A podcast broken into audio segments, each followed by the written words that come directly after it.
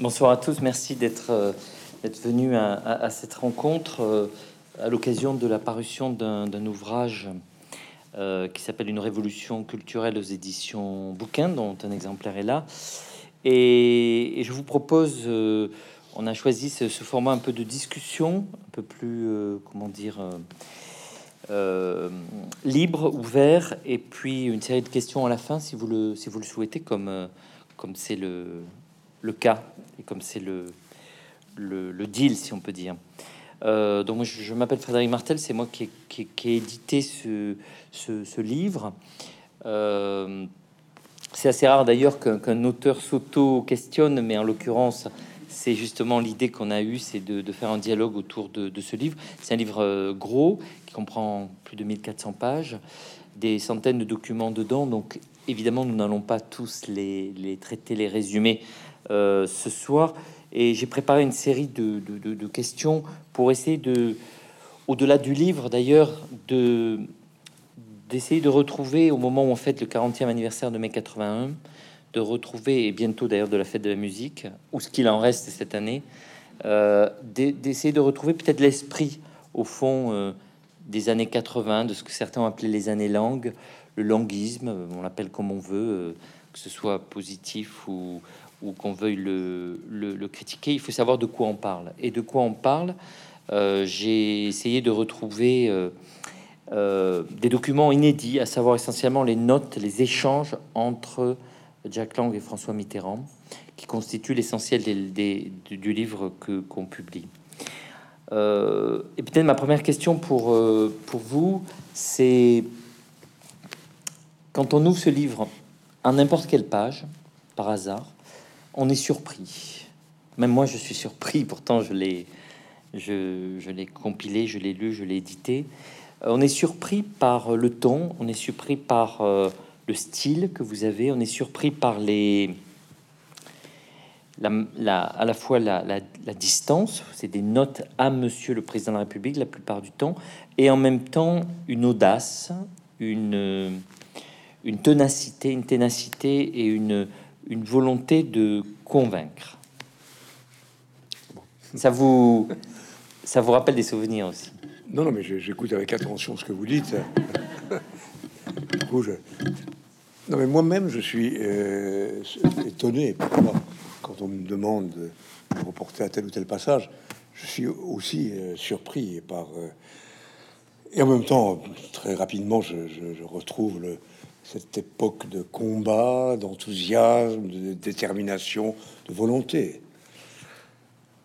D'abord, je voudrais vous féliciter parce que sans vous, sans Jean-Luc Barré, sans vous, cet ouvrage n'existerait pas. Moi, je voulais vous féliciter aussi. Hein. C'est, on va, on va se On- féliciter. on- la- les- Non, mais d'accord, mais on peut créer un club d'auto-félicitations.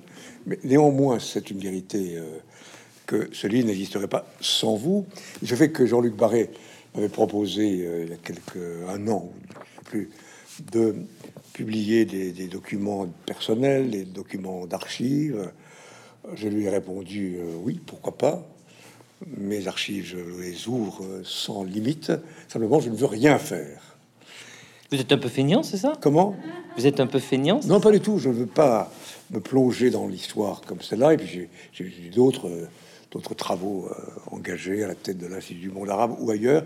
Et c'est là où Jean-Luc Barré m'a dit, mais j'ai l'homme de la situation, euh, Frédéric Martel, dont je connaissais euh, l'œuvre intellectuelle, littéraire euh, et, journalistique.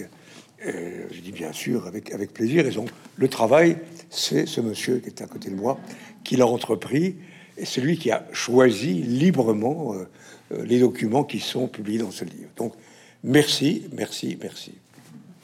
Si on prend, on peut pas revenir sur toutes les, grandes étapes. Quand on prend une note très significative que d'ailleurs on a choisi de mettre en, en facsimilé, en plus que de la publier en, de la ressaisir, c'est la note du, du 27 juillet 1981.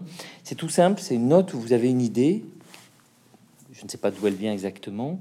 Et vous dites euh, au président de la République, François Mitterrand, élu depuis quelques semaines seulement, quelques très peu de semaines, vous lui dites euh, voilà, j'ai j'ai envie, euh, je pense qu'il faut, euh, il faut créer quelque chose qui pourrait s'appeler le, le Grand Louvre. Oui. une note courte, une annotation de François Mitterrand. Oui.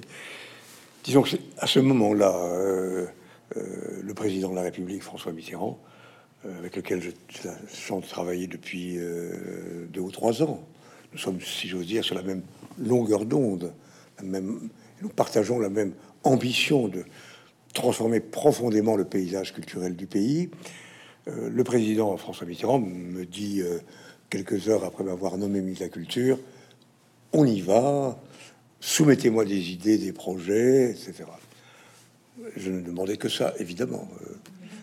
Et euh, chaque jour qui passait était un jour marqué par un projet. Un jour, c'était euh, la défense. Un autre jour, c'était euh, la Cité de la musique à, la Villette. S'agissant du, Louvre, en effet, c'est une note que je lui adresse en juillet 81 avec comme euh, titre objet Le Grand Louvre, et je lui ai écrit ceci euh, de mémoire. Et si nous décidions de dédier le palais du Louvre en totalité au musée? Sous-entendu, faire partir le ministère des Finances, qui à ce moment-là occupait toute l'aile Rivoli. Nous pourrions ainsi, disait dans cette note, créer le plus grand et le plus beau musée du monde. Et euh, François Mitterrand m'a répondu par, euh, en effet, une note euh, manuscrite. Bonne idée, mais comme toutes les bonnes idées, difficile à, réaliser, je crois. C'est du Mitterrand typique. C'est un, on y va, mais il faudra se bagarrer. Et on y est allé, on s'est bagarré. Et on a le Grand Louvre. Voilà. Pourquoi ces notes sont courtes, toujours très courtes toujours très bien écrites, c'est-à-dire euh, travaillées. C'est pas une note administrative. Elles sont pas du tout administratives. Elles ont un seul sujet toujours et euh, en, en, réalité une demi-page, tout est dit puisqu'il y a l'entête, la note, la signature, etc. C'est très très concentré. Pourquoi courte Parce que ce qui se conçoit bien s'énonce clairement et j'ajouterais brièvement. Quand on veut convaincre et moi, ma volonté, en écrivant au président ou à d'autres personnes, ce n'est pas de faire de la mauvaise littérature bureaucratique, c'est d'aller droit au but et de euh, lui dire, suggérer telle ou telle euh, idée ou tel ou tel projet. Et en effet, euh, je ne suis pas un écrivain, mais je ne suis pas un mauvais rédacteur. Le professeur de droit que je suis a le goût de la clarté et de la précision, et donc ces notes, je les ai écrites moi-même parce qu'elles voulaient traduire exactement euh, euh, chaque fois ma pensée et ma détermination. Cette détermination qui passe par une note brève n'exclut pas la répétition, notamment sur le budget. Ben, la répétition est une autre règle de la pédagogie euh, et de l'échange. C'est vrai, parfois j'en ai un peu abusé. Ben, trois, trois lettres par jour. C'est arrivé, c'est arrivé, notamment lorsque les discussions budgétaires euh, prenaient un tour euh, vigoureux, ce qui est normal. Vous dire quand vous allez vous prendre euh, votre argent, quoi. Oui, je souhaitais surtout faire que les artistes, les créateurs, les, gens de culture puissent bénéficier d'un véritable soutien de l'État, comme nous l'avions promis. Et mon obsession, c'était de respecter, comme comme c'était l'obsession de François Mitterrand, de respecter nos engagements. La parole donnée. La parole donnée. Mais la bagarre, elle est totale. D'abord, il faut convaincre le président constamment, mais également le Premier ministre, également le ministre du Budget, avec qui vous avez eu toujours, je pense à Michel Charras, mais c'est vrai des autres, des relations euh, pour le moins euh, hardies, pour prendre un mot neutre, euh, et qui nécessitent de jouer les uns contre les autres, de se bagarrer constamment. C'est normal, écoutez. Quand on, croit aux choses, on se bagarre. Si on reste les bras croisés, euh, on laisse les trains passer, euh, il vaut mieux aller planter des radis, euh, et encore que les radis méritent un soin particulier. Non, écoutez, pour moi, c'est mon tempérament d'abord, mais c'est aussi, je dirais, le, sentiment de la mission que nous avons assumé devant les citoyens français. Ce que nous avons dit et écrit, ce n'est pas pour être, ce n'est pas destiné à la poubelle c'est pour se traduire en actes. Et notre ambition, c'était que nos rêves, qui devenaient des rêves collectifs, deviennent réalité. Par exemple, euh, donc il y a cette note à Michel Charras vous lui demandez, comme aux autres, de ne pas attenter à ce petit ministère menacé, en danger, qui les artistes qui ne seront plus capables de, créer si ce budget est atteint transformé. Euh, Louis Schweizer, qui est Louis qui est directeur de cabinet de, Laurent Fabius, qui ne vous suit pas dans les arbitrages que vous lui demandez. Et là, vous lui écrivez une petite lettre en lui disant, écoutez, euh, puisque vous ne respectez pas euh, ce que vous m'avez dit, eh bien, c'est pas grave. La prochaine fois, je ne passerai plus par vous. En gros, je ne vous adresse plus la parole. Peut-être pas à ce point, je sais pas. Mais pas loin. Pas loin. Michel Rocard, c'est. C'est sportif, c'est vrai. Je suis respectueux en même temps, mais c'est sportif. Dans l'ensemble, disons-le, tous ces amis euh, ont été très, très amicaux, parce que pour, les raisons, c'est que nous partagions tous la même vision euh, culturelle. Ce n'est pas seulement euh, Jacques Lang qui voulait imposer des, caprices. C'était un programme longuement préparé mûri. et ma mission était évidemment de le faire appliquer.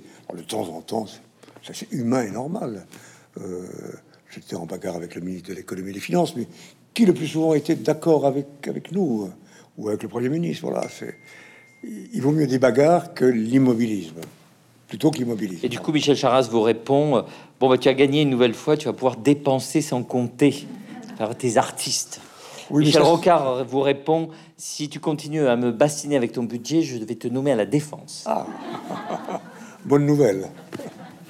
En très peu de jours, euh, très peu de semaines, trois choses sont faites. Dès, dès, l'après-mai 1981, le Grand Louvre est lancé d'une certaine manière, on l'a évoqué. Le budget, alors sinon le doublement du budget, euh, sinon le 1% du budget, au moins son doublement initial.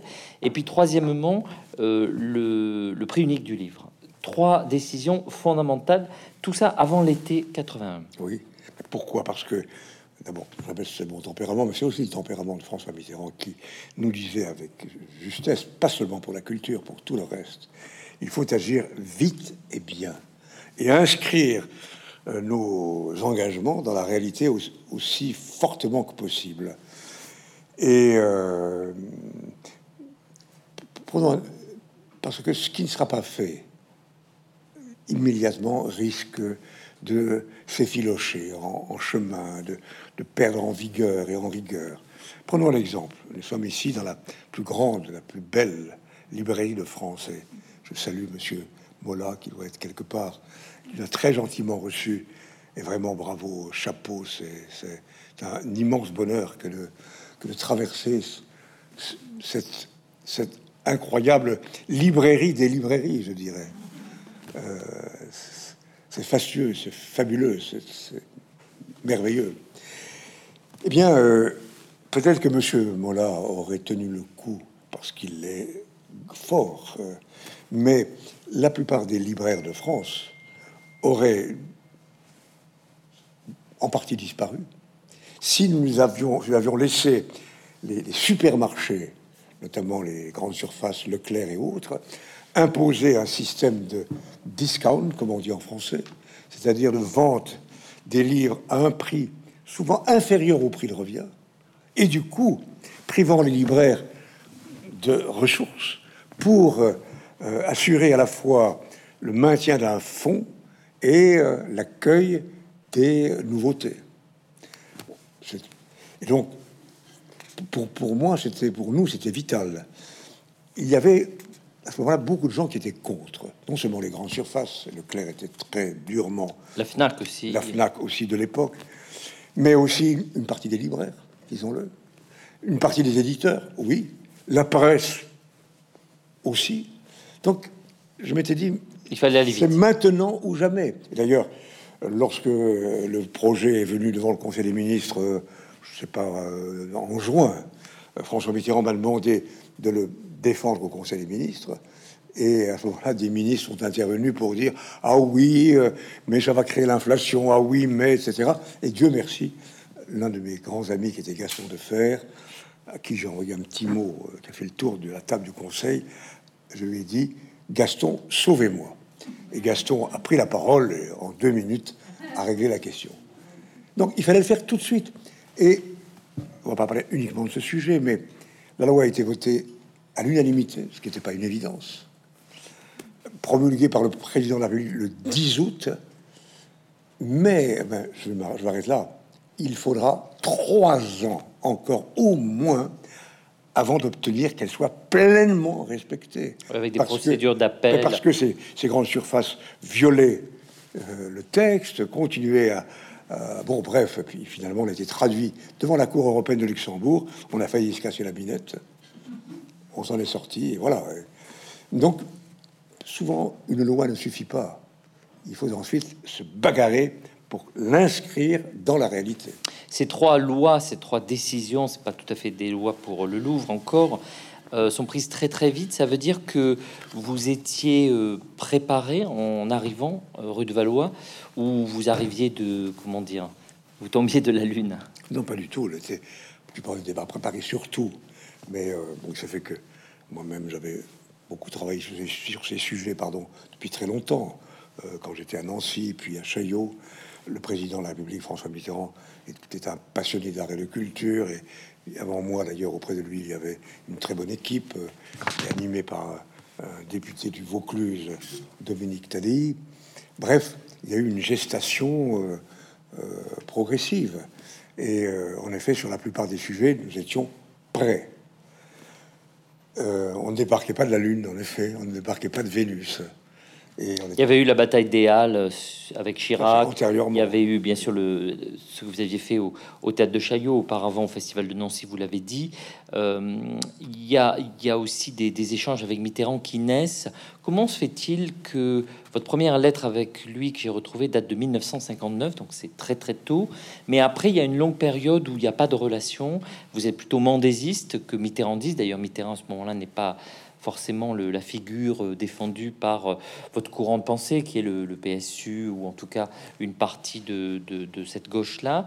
Et puis un rapprochement qui se passe assez tardivement, finalement, dans les années 70. Sur quoi il a lieu, ce rapprochement avec François Mitterrand, et comment vous arrivez, par exemple, à très jeune, et tout à coup, sans, sans arriver de Vénus, vous sortez quand même un peu du chapeau, à la tête euh, des, de la direction des élections européennes? En deux mots, parce que c'est beaucoup de choses, beaucoup de choses, mais en deux mots, euh, il faut être toujours reconnaissant à ses adversaires de vous avoir rendu service. À ceux qui vous ont fait du mal. Mais oui, je rêve d'écrire un petit livre, je l'écrirai pas, en partie double.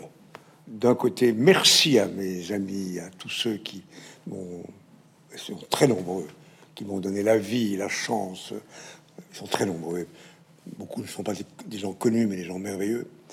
Et sur l'autre colonne, merci à ceux qui ont voulu me faire du mal, ou en tout cas ont combattu les idées qui étaient les miennes. Et finalement, ils vous rendent service. D'abord, ils vous obligent à, structurer votre pensée, à la mieux affiner. Et puis, parfois, ils vous mettent en, en, exergue sans l'avoir voulu. Là, en l'occurrence, c'est un ministre de la Culture qui vous, qui vous démissionne. C'est monsieur le secrétaire d'État le premier secrétaire d'État. Oui, il n'était même pas ministre, celui-là. Oui, c'est vrai. De Monsieur Giscard d'Estaing, qui s'appelle Monsieur Michel Guy, qui était un homme d'ailleurs très cultivé, festival d'automne, très raffiné, qui m'a viré en quelques jours, euh, à peine arrivé aux responsabilités.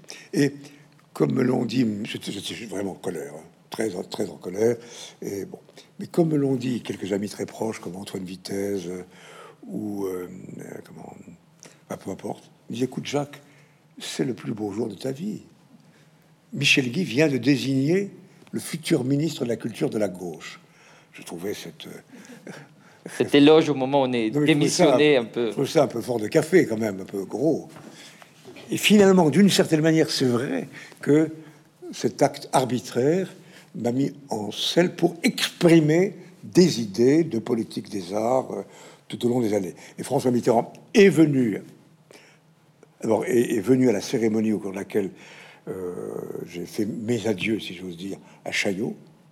Puis est venu à Nancy, euh, au Festival de Nancy, par deux fois, en 75 et en 77. Donc, progressivement, une sorte de confiance s'est créée. Et puis plus tard, euh, il m'a demandé de venir travailler auprès de lui. Et c'était après l'échec des élections législatives de 78 et je lui ai proposé de devenir le directeur de la première campagne au suffrage universel pour le Parlement européen. Dans ces années-là, il y a des batailles multiples, on ne pourra pas toutes les, les, évoquer, mais il y a, on va retrouver un peu ce climat-là, bien que ce soit très différent, entre 86 et 88. C'est-à-dire une forme de guérilla culturelle, mais aussi politique et intellectuelle. Euh, dans l'avant 81, c'est plutôt la critique évidemment du giscardisme et d'une forme de, de, droite qui d'ailleurs n'est pas radicale, mais qui est un peu orléaniste finalement, endormie. Et puis entre 86 et 88, ça va être la critique du chiracisme au pouvoir et qui va permettre la réélection de François Mitterrand en 1988. Et là, vous allez au fond prendre un peu vous êtes une sorte de, peu de directeur secret de campagne présidentielle euh, avant la lettre, que ce soit avec Globe, que ce soit avec SOS Racisme, la défense des colonnes de Buren. On peut citer euh, beaucoup d'autres choses, la relation avec Pierre Berger, euh, le, au fond, une guérilla culturelle pour préparer la, réélection de Mitterrand. Oui, pour les, ceux qui nous écoutent, c'est pas facile de remettre dans l'esprit les, dates. 86-88, euh, c'est-à-dire la période de la première cohabitation, les socialistes perdent les élections législatives en 86. M. Chirac est désigné Premier ministre. Et en effet, c'est une guerre dont on n'a pas idée aujourd'hui, très forte, entre les deux personnages, François Mitterrand, président de la République, Jacques Chirac, Premier ministre.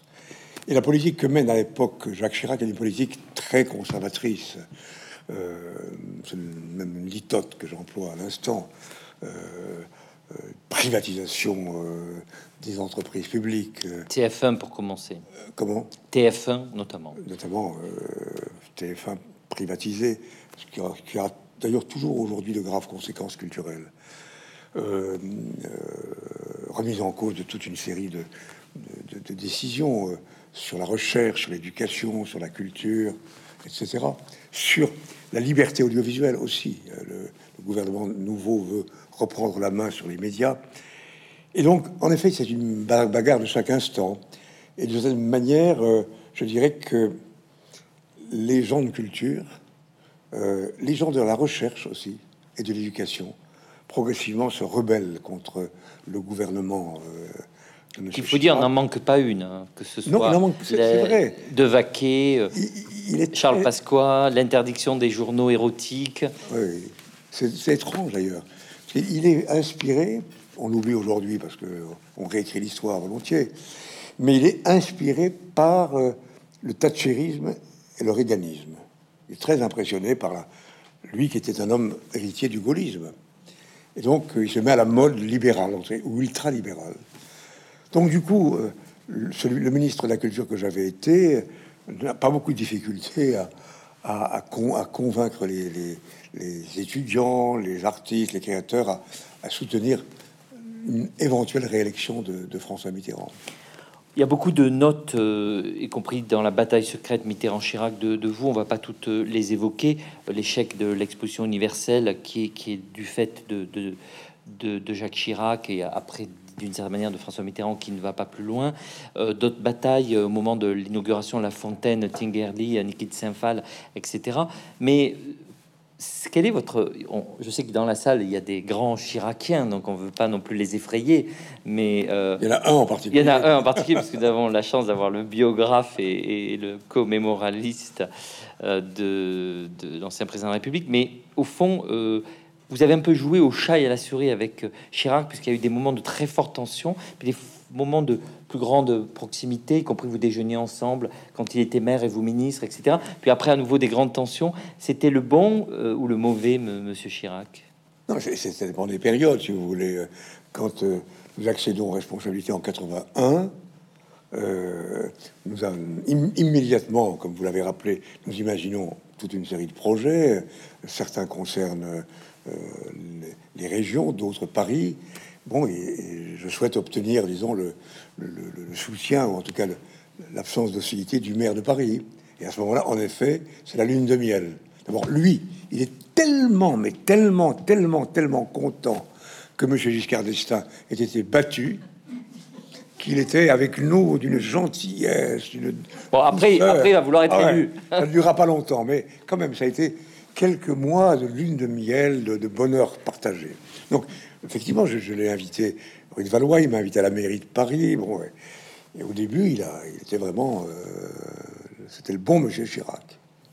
Bon, puis après, bon, ça lui-même a retrouvé son, son, rôle d'opposant, de premier opposant. Et euh, voilà. Et donc, du coup, le ton est devenu moins affable.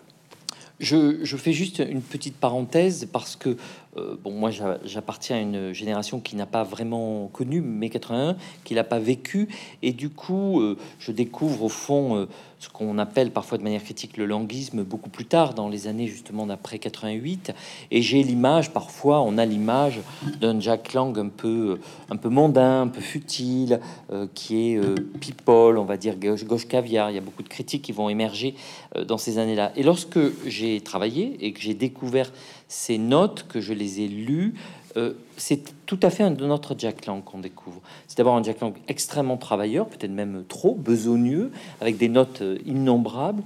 C'est un Jack Lang euh, au fond qui, peut être lié à des grands artistes, mais aussi qui s'intéresse à la culture populaire, la culture de terrain, à la province, à l'époque on dit encore la province, les, territoires, et non pas seulement à Paris. C'est un Jack Lang aussi qui est beaucoup moins idéologique que ce qu'on peut dire. Par exemple, il va présenter, insister auprès de François Mitterrand pour qu'il rencontre Jean-Jacques Servan-Schreiber, Paul-Louis Paul Sulitzer, Yves Montand, Alain Minck, Bernard Tapie, euh, Pierre Berger, qui à l'époque a voté Barre d'ailleurs, et va devenir un grand supporter de euh, de, François Mitterrand. Donc euh, il y, a comme une sorte de, langue tout à fait autre que parfois les gens ne, connaissent pas. Oui, bon, ça c'est normal si vous voulez. Bon, l'image qui est retransmise est parfois euh, bon, caricaturale. Puis qu'est-ce que vous voulez? Quand vous êtes ministre de la Culture, il n'est pas normal de recevoir des artistes et des créateurs. Et du coup, on vous assimile à une société qui serait une société de la superficialité, ce qui est d'ailleurs pas très sympathique pour les, pour les artistes. Oui, mais ça voudrait dire que être artiste, c'est être superficiel. Mais au fond, dans votre vie, bon, il y a du travail, il y a des, j'imagine, des petits déjeuners tôt, des déjeuners, mais finalement très peu de dîners, d'après ce qu'on voit dans les agendas. Jamais. C'est-à-dire le, soir, vous travaillez ou alors vous allez au spectacle parce, Exactement. parce que ça fait partie du métier. chacun ses, ses goûts. Hein. Moi, je, les dîners, sauf exception, jamais. Pourquoi jamais? Parce que personnellement en tout cas, je parler du dîner en ville, comme on dit euh, ici ou là, moi je m'ennuie. On peut ne pas s'y ennuyer, mais moi je m'ennuie. Généralement, on y mange mal. Moi j'aime bien bien manger. Euh, ça n'en finit plus, on se couche tard, et le lendemain on est claqué. Donc, point de dîner, sauf obligation absolue. Et euh, mieux vaut aller, en effet, comme vous dites, au théâtre, à l'opéra, au concert, ou aller avec des copains et des copines euh, dans un bon, petit bistrot. Et puis sinon, on travaille. Et sinon, on travaille. Les paraffeurs, les notes au président pour le lendemain, etc. Voilà. Euh, au-delà de la culture, vous devenez aussi, au fond, un super conseiller communication pour le président, et peut-être plus important encore, et on le sait moins, euh, l'homme qui s'occupe des intellectuels, c'est-à-dire qui va être en contact avec, à l'époque, euh, c'est des noms évidemment très prestigieux pour, pour des gens comme moi qui ont travaillé sur leur œuvre, mais qui ne les ont pas connus. Simone de Beauvoir, Michel Foucault, René Char, euh, Marguerite Yourcenar, Bourdieu, Châtelet, François Châtelet, Marguerite Duras, bien, sûr, que François Mitterrand avait connu euh, par lui-même pendant la guerre, sans vous, mais que vous re-rapprochez de François Mitterrand à ce moment-là, etc. Donc il y a eu ces missions-là aussi. Oui, c'était normal. encore, non, si vous voulez, là où je pense avoir joué un, rôle qui n'était pas inutile, c'était avant 81. Disons que euh, c'était pas évident la victoire de François Mitterrand. Euh, il avait lui-même une image qui n'est pas toujours euh, aussi séduisante que qu'on le pense. Il apparaissait pour certains comme un homme du passé, un, homme de la quatrième République, comme on disait très injustement d'ailleurs, vis-à-vis de cette quatrième République. Euh, lui-même connaissait un certain nombre, vous l'avez rappelé, d'écrivains. Il était un amoureux des livres. Il était lié à de nombreux écrivains comme, comme euh, Marguerite Duras ou euh, François Sagan ou, Paul Guimard ou d'autres. Mais en effet, mon rôle a consisté à essayer de réunir autour de lui les plus grands intellectuels du pays. la plupart des professeurs du Collège de France, des universitaires venant de la France entière, des, écrivains, des créateurs. Voilà. Et euh, ça nous a en effet beaucoup aidé euh, avant 80. Ensuite, c'était normal que le ministre de la Culture euh, essaye d'associer les, intellectuels et les créateurs à, à, la vie publique. Non pas comme signataires de pétitions, mais comme co-créateurs de politique nouvelle. En même temps, votre relation, c'est une relation de très grande proximité. Vous dites énormément de choses. C'est d'ailleurs l'intérêt aussi des notes, c'est que ben, vous, vous lui dites, en tout cas, enfin, je sais pas si c'est la vérité, mais en tout cas, la vérité telle que vous la pensez, les faits tels que vous les connaissez, et vous le dites sans filtre, puisqu'évidemment, euh, c'est pas destiné à ce moment-là à être publié. C'est une relation filiale par, certains aspects. Euh, vous le vous voyez évidemment toujours. Vous dites Monsieur le Président même avant qu'il soit président, tradition d'ailleurs de la quatrième République, et aussi avec des moments de tension assez vives, peu nombreuses, mais, mais bien bien senties. Oui, c'est vrai. Non, j'ai eu la chance euh, pour moi-même, euh, évidemment, évidemment, mais aussi et surtout pour la mission qui m'avait été confiée, d'être inclus assez vite par François Mitterrand dans son cercle familial. Euh, et euh, dès, les premiers, euh, les premières semaines de, mon mandat de ministre, bon, il m'a associé à ce rituel de la rose de Solutré. L'habitude était prise que nous dînions en famille chaque, presque chaque dimanche soir, soit chez lui, soit chez moi, soit dans un bistrot. Bon, voilà, il y a des liens affectifs se sont créés je ne les qualifierais pas de paternels ou de filiaux, mais des liens de confiance et de, respect euh, très profond.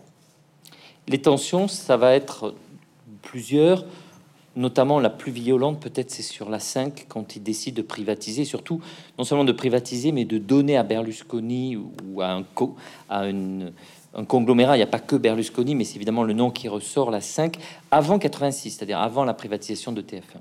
Oui. Oui, ça a été en effet un moment assez, assez, assez pénible, je dois dire.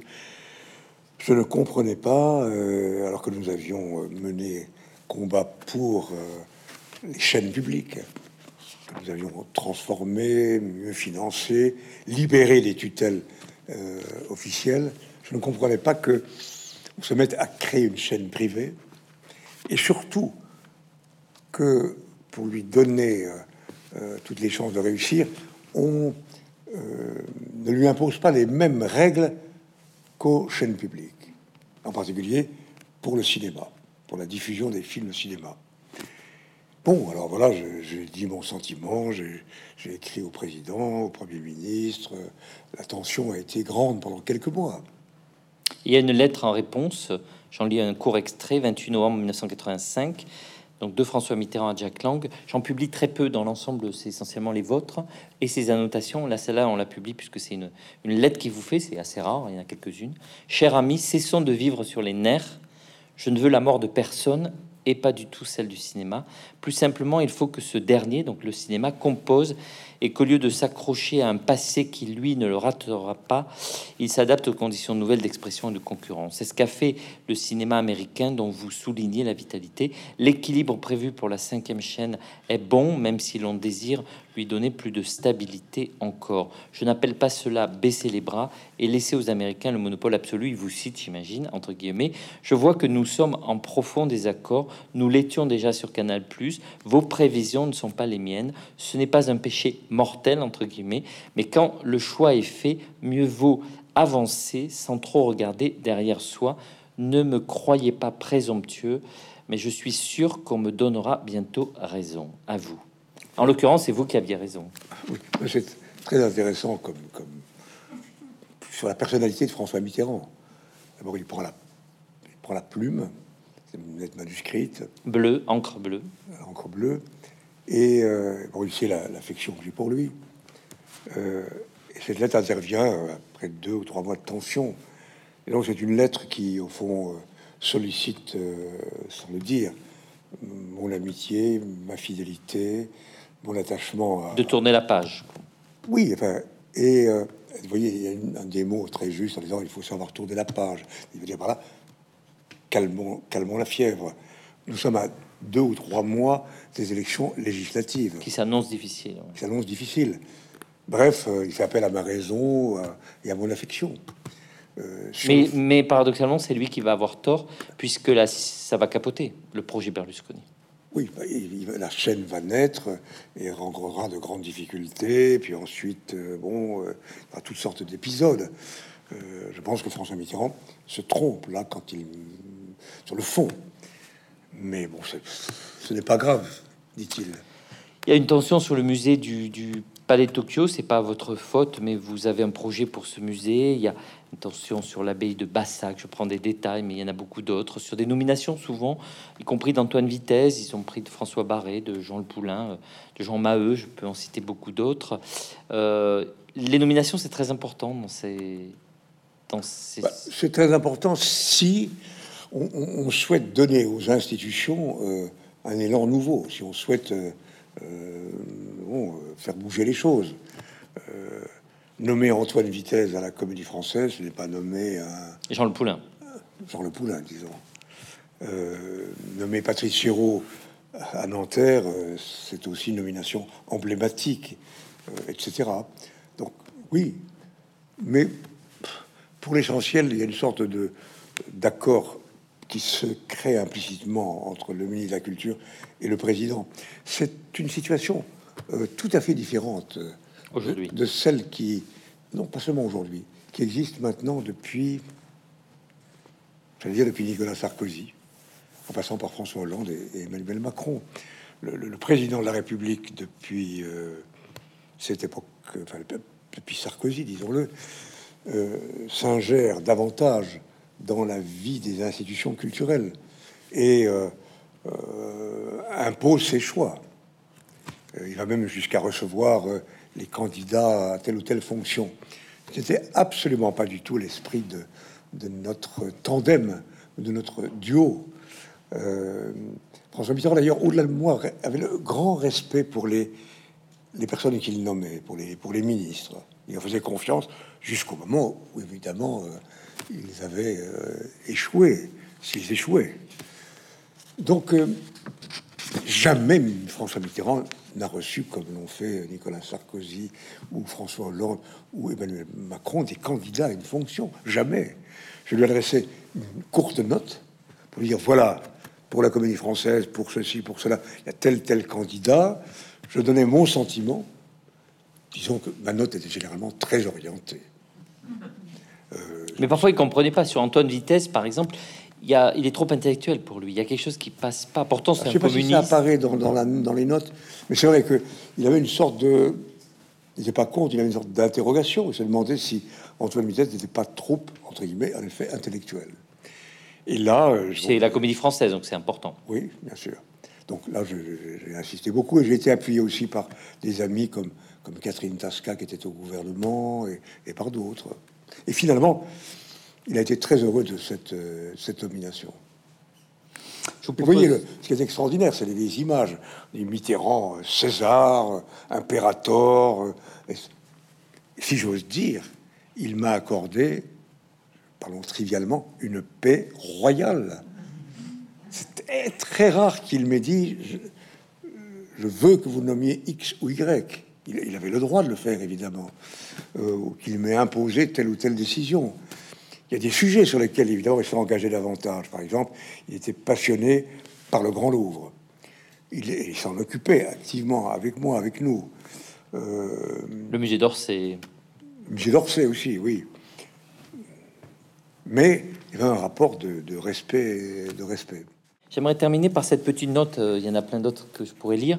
C'est, euh, on est en 86, début 86. C'est-à-dire le, tout le monde sait que, ou sent en tout cas pressant qu'il est possible que, que Jacques Chirac emporte les législatives et donc euh, du coup le, le gouvernement va, va sauter et les conseils de, de François Mitterrand aussi vont changer pour certains. Et là, c'est une, une petite lettre que vous envoie Éric euh, Arnoux, très connu aujourd'hui sous le nom de Éric Orsena, son, son, euh, son pseudonyme. et qu'il vous adresse le 17 janvier parce que il fut donc il était conseiller culturel de, François Mitterrand depuis 81, donc il a suivi. Non, pas depuis 80, depuis 82, je crois. Un peu en même temps que ah, euh, Régis Debray l'a fait un petit peu, puis lui. Euh, et ce petit mot, euh, si je le cite, c'est parce que il résume un peu, je trouve, ce que l'image qu'on a de vous en lisant ce livre. Cher Jack, au moment de quitter l'Élysée, je voudrais te remercier pour ces trois années de complicité tu m'auras appris beaucoup. L'acharnement, l'attention à toutes les formes de création et surtout l'ambition de faire, perpétuelle et sans repos. Grâce à toi, la France a bougé. Enfin, je suis fier, c'est un sentiment agréable, fier d'avoir pu à ma place participer à ce réveil. Merci pour cette fierté. C'est en bonne partie grâce à toi que je pense l'éprouver aujourd'hui. Maintenant, je vais tenter de faire un roman à partir des 1100 pages accumulées depuis mai 81, sans rapport avec ce que j'ai vécu, mais tu le sais, je reste à ta disposition, que ce soit avant ou après mars, mars 86, pour tous les projets, notamment les plus fous. C'est sympathique quand même. non, mais il, il, résume bien cette énergie, il résume bien cette, euh, y compris cette volonté d'aller contre, au fond, euh, les technos, les gens du budget, tous ces costumes gris, ce que Rimbaud appelle les assis. Rimbaud dit même les bureaux à propos de ces gens-là qui sont comme ça. Oui, mais je n'emploierai pas ces mots parce que je veux dire c'est trop facile. Je parle pas de vous, euh, Frédéric. Ni de Rimbaud, j'espère. Ni de Rimbaud, j'espère. Ni de Rimbaud. Oui. Pour Rimbaud, je vous laisse. Vous êtes un spécialiste éminent. Mais euh, non, les fonctionnaires, après tout, font leur travail. Euh, c'est les politiques qui parfois le font pas. Oui, mais c'est aussi parce que les, hauts, les responsables politiques n'accomplissent pas le leur. C'est l'immobilisme, l'absence d'idées, l'absence d'enthousiasme, l'absence de projet qui fait qu'à qui font qu'à un moment donné, bah, des bureaux prennent le pouvoir. Donc les, euh, je n'aime pas qu'on tape sur les fonctionnaires non pas du tout, je cherche à défendre cette catégorie, mais ils accomplissent. Et après tout, s'ils sont réticents, parfois ils vous rendent service parce qu'ils vous disent attention, il y a là ou là un obstacle. Et notre rôle à nous, qui a, si on a l'imagination, c'est de trouver des solutions pour surmonter les obstacles. Enfin, c'est une remarque en passant. Hein. En tout cas, vous avez repris la phrase "les bureaux prennent le pouvoir". Je trouve que c'est un bon résumé. Eh bien, merci de ce, cette discussion.